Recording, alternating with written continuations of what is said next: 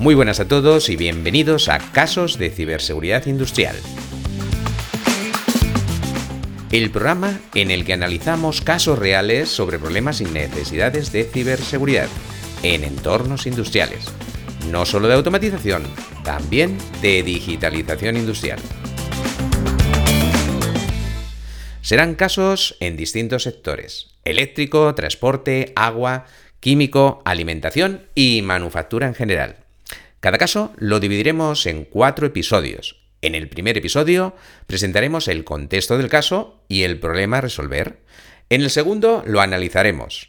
En el tercero presentaremos posibilidades para abordar esa necesidad o problema. Y en el último episodio, el desenlace con la mejor opción.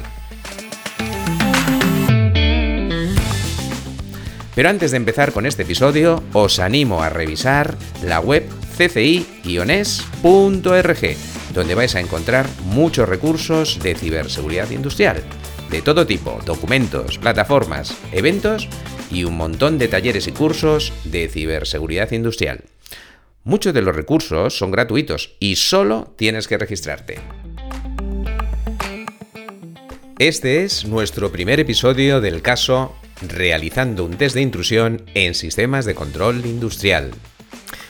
Muchas gracias a Alfonso López Escobar, CISO de Masesa, por compartir con el ecosistema de CCI su experiencia.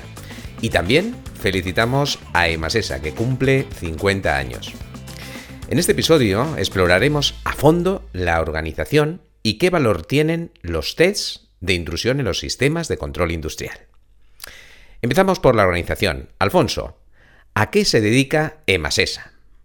Emasesa es una empresa pública que realizamos la gestión del ciclo integral del agua, desde la captación en los embalses, el tratamiento, la estaciones de tratamiento de agua potable, la distribución a la ciudadanía y luego pues la recogida para su depuración y vertido al río. Hacemos ciclo completo.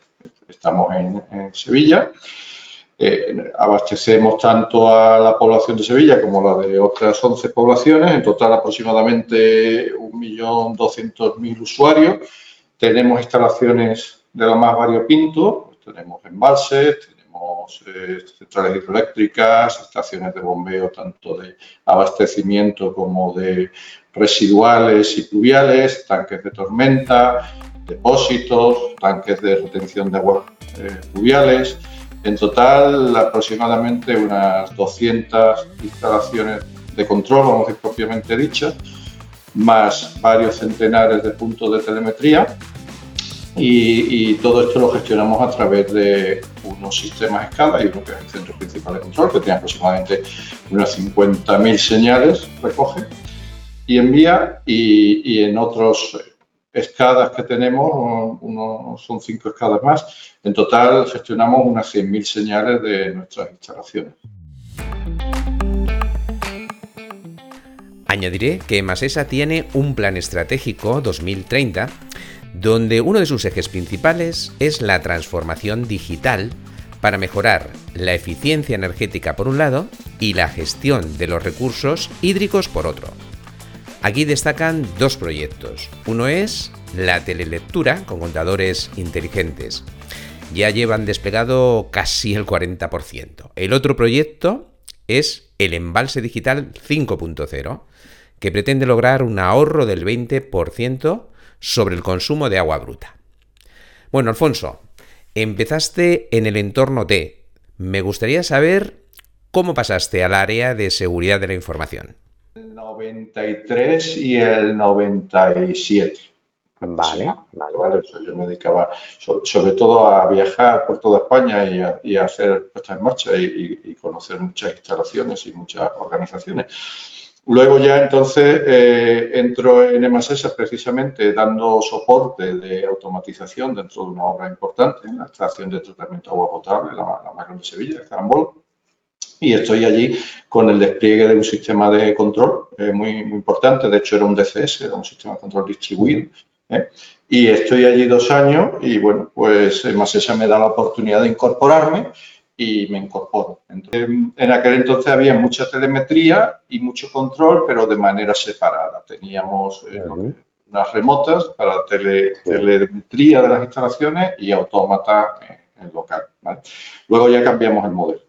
En 2001 cambiamos el modelo, integramos la telemetría y el autómata, control y telemetría en un único dispositivo, que es el cerebro definido. Entré muy transitoriamente con los compañeros de, de TI, ¿eh? llevando un poco eh, la red de una red tetra de telecomunicaciones que hay aquí en, Sevilla, eh, temas también de radioenlaces, de telecomunicaciones, de, CPD, también colaborando un poco, hasta que, bueno, pues esa ve que la ciberseguridad, que en aquel momento dependía de un área TI, pero yo me incorporé, quiero recordar que fue en 2013 eh, 2012-2013, sí, en ciberseguridad. ¿eh? Luego, bueno, pues el área que en aquel momento se llamaba seguridad lógica, mm, pues lo hemos denominado, yo creo que es más correcto quizás, seguridad de la información, puesto que para mí la, ciberseguridad es la parte digital, pero la información está en más soportes, incluido soporte humano, Es impresionante la experiencia que tienes. Yo diría que eres uno de los profesionales más capacitados en seguridad OT. Bueno, hablemos ahora del contexto del sector agua. ¿Cuáles son, en tu opinión, los desafíos en ciberseguridad para este sector? El sector del agua tiene, una serie de, características que yo creo que aglutina características de, otros muchos sectores, si me explico. El sector del agua tiene un impacto directo en la salud. Eh, ¿vale? Una, manipulación sobre el agua pues tendría un impacto directo, podría tener un impacto directo en la salud. Ya digo que es muy difícil, por no decir imposible, eh, manipular el agua. Pero ha habido ataques en ese sentido. Nosotros, aparte de todos los sistemas de control, sistemas automáticos, pues obviamente hay muchos análisis de laboratorio antes de que el agua llegue a la población. Entonces, francamente, sería muy complicado. Eh, no obstante, no, no, todo el sector es igual. Es un, por otra parte, es muy, muy heterogéneo, ¿no? Hay, hemos dicho, organizaciones eh, que son públicas, que son privadas, que son mixtas, a diferencia de otros sectores, por ejemplo, puede ser financiero, que son privados o, puede ser eh, más bien público, como puede ser el, sector de transporte, pongamos por caso, o transporte ferroviario, pongamos por caso aéreo, ¿no? Aglutinamos también esa, esa característica. Hay una enorme dispersión de, de entidades de todos los tamaños, entidades muy grandes, está el canal, está Josué, nosotros no somos pequeños, hay entidades muy pequeñitas, te vas a, cualquier ayuntamiento, muchos ayuntamientos y casi tienen su propia gestión del agua. Eso lleva a que haya muchos diferentes grados de madurez también dentro del sector. Coincido con tus apreciaciones y después de conocer en estos años el sector, creo que es uno de los más complejos. Llegamos ahora a la gran pregunta. ¿Cuál ha sido la motivación para realizar test de intrusión en los sistemas industriales? Bien, eh, lo venimos haciendo desde hace algunos años. Mm, al principio quizá más eh, separado, en 2015 aproximadamente empezamos, ¿eh? dentro de un plan director de seguridad que hicimos incluimos como alcance toda la organización y lo primero que queríamos hacer era, dentro de la foto tan amplia que queríamos tomar de la organización, se incluía toda la organización, tanto la parte IT como la parte OT, procedimental, organizativa, etc. Entonces nos lo hizo Deloitte. Eh, ah, posteriormente lo hemos hecho con otras empresas así, especializadas en, en ciberseguridad OT. Vale. Has comentado quién lo hizo y bueno, pues ahí el CCI tiene, tiene mucho que, trabajar, ¿no? Porque yo lo que me encuentro es que cuando vienen los expertos en ciber, normalmente son expertos en ciber hmm. Sí, que aplican además técnicas de IT en el ámbito OT. Y, y todavía y, con todo mi cariño ¿eh? a los auditores. No, no, he encontrado ninguno con el, cual yo hable mm, tranquilamente de un PLC, de cómo un PLC, de por qué la llave la pones en program, en root, no sé qué, por qué haces un C, un RC, una, un, un, lazo PID, todo eso. Todavía no, no, he encontrado ninguno con el que me ocurra. ¿no? Entonces, claro, lo que tenemos en el mercado es con lo que tenemos que convivir. Y hoy día, hoy día lo que hay son expertos en, hacking ético que vienen del mundo IT, que, bueno, les han podido dar una pincelada, un barniz y si tú quieres un procedimiento eh, acerca del mundo OT. Pero yo creo que todavía, francamente, hay, mucho desconocimiento. En general no me he encontrado en el mundo ciber con, mucha gente que, que tenga experiencia amplia, arraigada en el ámbito OT. Pues la verdad es que nosotros hacemos grandes esfuerzos en CCI para que cambie lo que comentas y para ello proporcionamos recursos didácticos, publicaciones técnicas, este mismo podcast para que aumente el conocimiento y la experiencia. Pero bueno, eh, no es sencillo. Otra pregunta, en el contexto de este caso. ¿Cómo os preparáis en Emasesa para realizar un test de penetración? Bueno, vamos a ver. Eh, tenemos por una parte la, pata logística ¿eh? Eh, y por otra, vamos a decir, ya la pata más operativa. ¿vale? Cuando te traes unos auditores a una instalación como más esa y además con esta visión integral nuestra, ¿vale? Sabes que al final van a tener que ir a alguna instalación de campo. Entonces, bueno, toda la parte logística de eh, mm, prevención de riesgos laborales, permisos para los auditores, papeles en regla, esa hay que, hay que tener en consideración, autorización de entrada a las instalaciones, etcétera, y acompañamiento. Nuestra visión, ya he dicho que es integral, ¿vale? Entonces, eh, operativamente, operativamente, eh, en cierta manera hilamos la auditoría. De hecho, lo hacemos con, poco tiempo, con poco intervalo, lo que es la auditoría, vamos a decir, estrictamente de la IT, la parte corporativa, y a continuación hacemos eh, la auditoría OT. Por un lado tenemos los especialistas IT y por otro lado, una vez que ya ellos han hecho toda su su hacking en la parte de su hacking ético en la parte IT, pues bueno, eh, sacan sus conclusiones, etcétera, y partimos de ahí también para hacer el, ataque o el hacking ético a la, a la REOT. Mm, ¿Por qué? Porque digamos que en cierta manera eh, lo que hemos comentado antes, un gran vector de entrada sería la intranet. ¿Vale? Si consiguen entrarnos en la intranet, pues queremos seguir el hilo de cómo a partir de la intranet podrían entrar en la REOT. Entonces, vamos a decir que partimos de los hallazgos de la intranet para ver los vectores de ataque hacia la, hacia la REOT. Bien.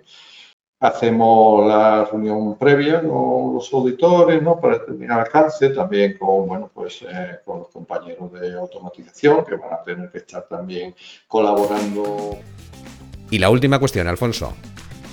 ¿Las pruebas se hacen en el laboratorio o las hacéis en campo? Bueno, nosotros ya te he comentado, tenemos un modelo de automatización, entonces realmente mm, vamos, es muy similar eh, el modelo de automatización de una instalación al de otra. Incluso aunque una sea una estación de bombeo y otra sea un depósito, el concepto de, automatización, la arquitectura es la misma, fabricante mismo, modelo mismo. Con lo cual, ¿qué hacemos?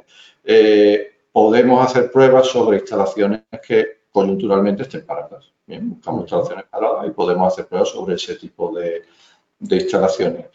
Por otra parte, en el caso de la RIT, que para mí forma parte de, todo el hacking de toda la organización, incluida la red de control, eh, adoptamos, mientras que la parte IT, nuestra, nuestra visión es de caja negra, es, decir, mm, los auditores no tienen ningún conocimiento de nuestra red, les ponemos una boca en una sala supervisada por técnicos de ciberseguridad y, ahí a ver, a ver hasta dónde llegas y, y, si nosotros no somos capaces de detectarte. Te vamos dejando, te vamos dejando, obviamente, para que hagas aquí.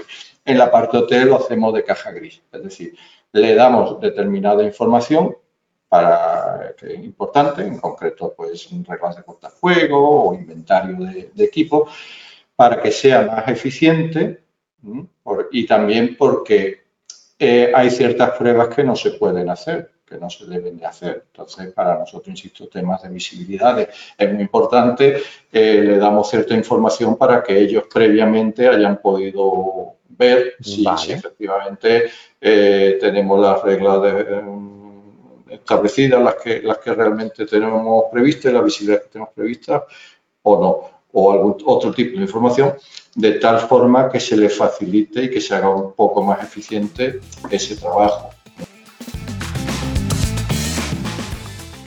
Pues aquí termina este primer episodio del contexto. Muchas gracias por escucharnos y en el próximo episodio Alfonso nos responderá a cómo se planifica y estructura un test de penetración en un entorno tan crítico, también qué roles y expertise son necesarios en el equipo para llevar a cabo esta evaluación y qué herramientas y técnicas de evaluación aplican concretamente en este sector, el del agua.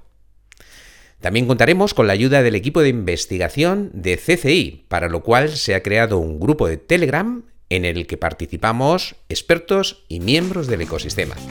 Si te interesa participar, escríbenos a info.cci-es.org.